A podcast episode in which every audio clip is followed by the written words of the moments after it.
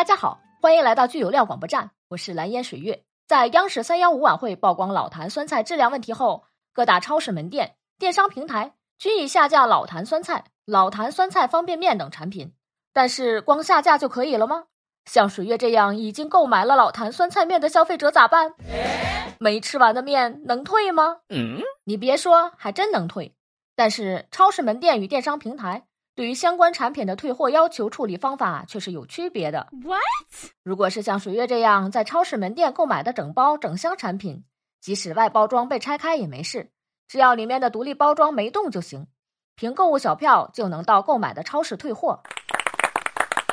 水月上午已经把没吃完的半箱老坛酸菜面退货了，但如果是网购的，能退吗？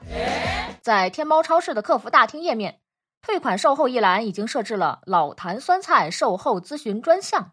客服人员介绍，此前通过天猫超市购买的老坛酸菜相关产品，无论拆封与否，均支持退货退款，运费由平台承担，而且没有购买时限的要求。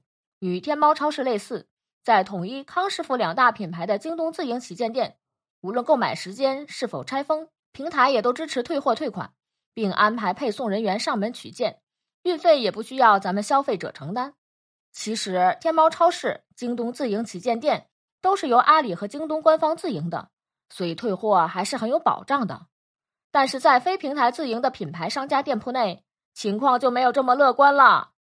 在统一的天猫旗舰店内，客服人员称，需要同时满足未拆封、收货十五天内的条件才可以退货，并且退货的运费需要消费者自行承担。